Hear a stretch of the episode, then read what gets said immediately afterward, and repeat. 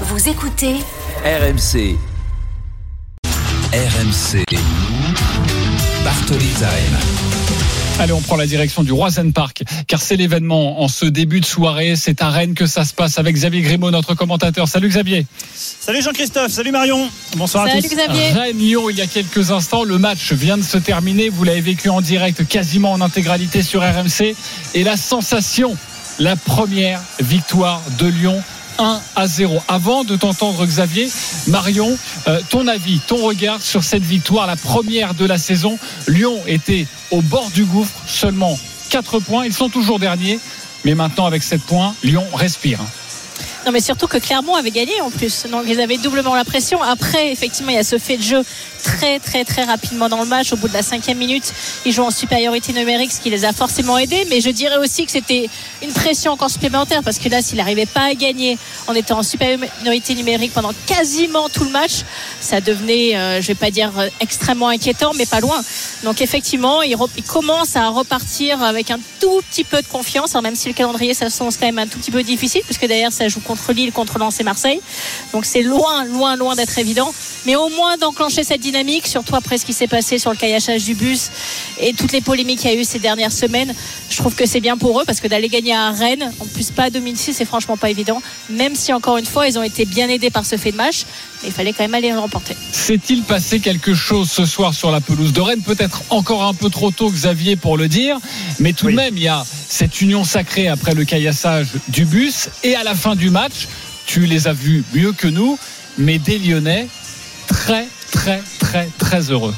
Ah oui non clairement c'était vraiment c'était vraiment des images assez euh, assez fortes. La, communion euh, lyonnaise la, euh, Alexandre Lacazette notamment qui a exulté au coup de sifflet final et qui immédiatement avec les deux points avec un cri rageur qu'on pouvait presque entendre depuis la, tribune a été vers le COP lyonnais. Il y a 550 lyonnais qui ont fait le déplacement. Vous savez hein, il y a eu ce- cette lettre hein, des, des en disant aux, joueurs qu'ils les soutiendraient pour aller chercher le maintien s'ils donnaient tout. Donc les lyonnais sont allés chercher une, une première victoire qui est e- extrêmement importante. Après est-ce qu'il y a des choses à retenir dans le jeu? Il n'y a pas forcément de progrès dans le jeu parce que même à 11 contre 10 euh, Marion euh, les lyonnais ont, ont vraiment galéré hein, à mettre en danger cette équipe euh, cette équipe cette équipe de Rennes. Donc à 11 contre 11 on peut pas savoir exactement si Lyon aurait pu être supérieur à, Rennes. Mais en revanche bah, peut-être que c'est uniquement une victoire qui va amener de la confiance qui va amener des points qui va amener potentiellement à une victoire lors du match en retard à Marseille qui pourrait les ramener seulement à un point de, de pour sortir de, de la zone rouge. Donc voilà.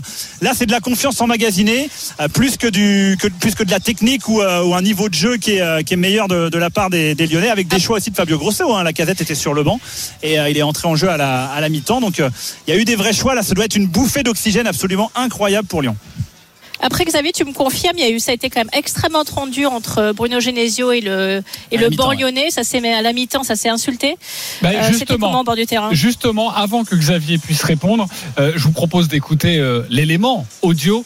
Euh, vous Oui. allez entendre cette, euh, ce retour dans les vestiaires de Bruno Genesio, totalement excédé, très en colère après le banc lyonnais, et notamment l'un des membres du staff de, de, euh, de Fabio Grosso. Écoutez cet extrait, ça dure 10 secondes, mais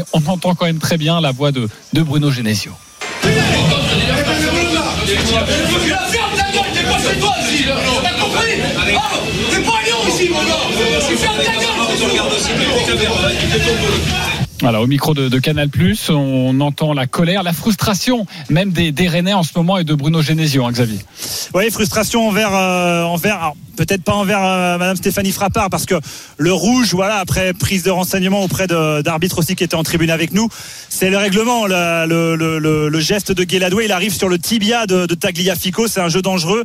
Le rouge est pas scandaleux, c'est derrière les, les Rennais ont eu la sensation que Lyon aurait peut-être plus dû prendre des jaunes, avec euh, ils ont euh, eu, fait beaucoup de fautes sur les Rennais et que l'arbitrage les a pas forcément favorisés. Et à la mi-temps, il y a eu a priori un chambrage. Alors apparemment, ce serait Rémi Vercoutre. Alors, j'ai pas envie de l'accuser à tort, mais il était euh, pas loin du coup en tout cas. Et quand on voit Bruno Genesio qui certes vit ses matchs intensément, mais n'est pas du genre Marion à péter les plombs comme ça, c'est que la tension était était extrême et elle a continué en, en- en deuxième euh, période. Forcément pour Rennes parce que oui, je t'en prie.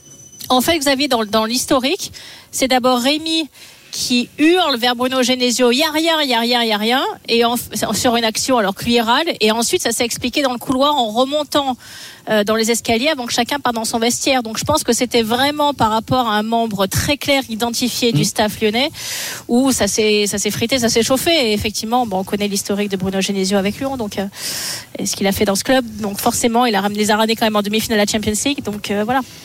Bon, en tout cas, c'est une mauvaise opération. C'était plus un ancien membre du staff lyonnais contre un membre du staff actuel. Exactement, je le disais, mauvaise opération pour, pour les Rennais qui ont du mal en championnat. Ça se passe bien en Coupe d'Europe, mais en championnat, c'est très très compliqué, très très compliqué. Les Rennais, elles sont donc 13e avec 12 points. Merci beaucoup Xavier Gribon, on te libère. Merci Euh, Car Xavier. tu dois aller recueillir les, les propos des, des acteurs. 1 à 0 pour Lyon, donc la première victoire de la saison.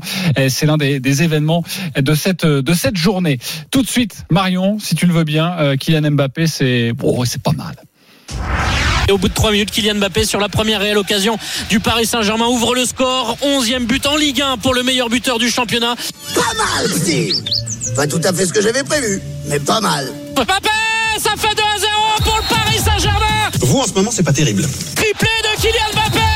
Bah oui, hein, parce que là, c'est moyen bof. Le service est signé Bradley Barcola. La belle course de Barcola qui s'est montré patient. Je vous l'affirme, c'est pas terrible. C'est nul, nul, archi nul. Vous êtes des zéros. C'est terminé et pas le Paris Saint-Germain est le nouveau leader de la Ligue 1 après sa victoire. 3 buts à 0. Un triplé de Kylian Mbappé. Heureusement, il y a Kylian Mbappé RMC. La une de Bartoli Time. On embrasse Jeannot Rességui, évidemment. C'est bien, Mais mais pas on top. C'est bien, mais pas top. Ainsi résumé la prestation de Kylian Mbappé hier soir à Reims pour Luis Enrique. Le coach espagnol a surpris son monde devant la presse, d'abord au micro de Prime Video. Euh, on lui a demandé euh, de juger le triplé de son attaquant. Il a dit qu'il n'était pas très content de, de son match. Euh, au PSG, à ce moment-là, on dit à la presse que c'est de l'humour. Mais Luis Enrique arrive en conférence de presse et là, rebelote. Concernant Kylian, en termes de but, je n'ai rien à ajouter. On connaît sa valeur. En revanche, je lui en demande encore plus dans le jeu. Je sais qu'il est capable de faire mieux qu'aujourd'hui. C'est l'un des meilleurs joueurs au monde, mais il a encore une marge de progression. Je ne veux pas qu'il se repose sur ses lauriers. Il doit encore s'améliorer et aider ses coéquipiers. C'est très clair. À ce moment-là, le PSG abandonne la théorie de l'humour et affirme que le coach a voulu Non, mais là, piquer son joueur. là, encore une fois, c'est ridicule de dire que c'est la théorie de l'humour. Non, mais franchement. Non, mais je comprends pas comment ce club fonctionne. Pourquoi tu dis que c'est de la théorie de l'humour On sait très bien pourquoi il le fait, dans quel contexte il le fait, à quel moment il le fait. C'est extrêmement même malin, parce que, on va parce dire. que sur Prime Vidéo, ça pouvait, il avait le sourire aux lèvres et ça pouvait, euh, on pouvait s'y méprendre, on pouvait se, se laisser avoir par cet argumentaire, on pouvait se dire tiens, peut-être qu'il a voulu faire un peu d'humour, mais quand il récidive son message en, en conférence de presse, là on comprend évidemment et qu'il y a un autre objectif. Marion, est-ce qu'il a fait une erreur, Luis Enrique, ou tu le, ou tu es totalement d'accord avec lui? Non, non, pour moi, il n'a pas fait d'erreur. Effectivement, il le pique un petit peu, euh, on va dire, à l'ego et au caractère, un petit peu au vif. Mais il le fait pourquoi? Il le fait dans un timing très précis. Il va pas le faire à, la, à chaud après la défaite euh, contre le Milan où euh, tout le monde a un petit peu la tête basse. Il le fait après une belle victoire, en plus un triplé de Kylian pour lui dire écoute, bah ouais, c'est super, effectivement, tu mets un triplé euh, ce soir en Ligue 1, mais on aimerait bien que tu fasses pareil en Ligue des Champions. Donc, en fait, son petit pic est adressé dans un moment où le joueur va être euh, plus réceptif finalement euh, à, la, à une micro-critique. Et quand on, quand on élargit un petit peu cette critique, c'est plutôt pour lui dire, bah, écoute, euh, c'est magnifique tes, tes réalisations de but, mais on aimerait bien que tu défendes un peu plus. Sa dernière phrase, en ce qu'il dit, il doit aider le reste de l'équipe, c'est sa signification, elle est là. C'est de se dire qu'effectivement, bon, on a vu les déséquilibres que ça a créé l'année dernière lorsqu'il y avait des immenses joueurs, mais qui ne défendaient pas. Et Luis Enrique, il n'a pas envie de se retrouver avec les mêmes problèmes actuellement. Et on a déjà vu en Champions League qu'il y avait des soucis sur le Paris Saint-Germain, notamment à l'extérieur. Donc, il anticipe les problèmes pour aller effectivement chercher son meilleur joueur un petit peu à l'ego et au caractère et, euh, en attendre un peu plus. Et d'ailleurs, il a raison parce que la réussite du PSG passera par là, passera par le fait que Kylian, sur des énormes badges, ira encore un peu plus au duel, ira les récupérer, gratter quelques ballons, ira aider ses, coéquipiers en défense et ça, passera par là. Donc, euh, il a raison de le faire en amont avant de le dire une fois que entre guillemets la campagne de Champions sera terminée, de se dire ah bah éventuellement pour l'année prochaine, s'il pouvait le faire, ça serait bien. Donc pour moi, il prépare le terrain, c'est très habile. Il le fait encore une fois dans un moment où le joueur est capable de l'entendre.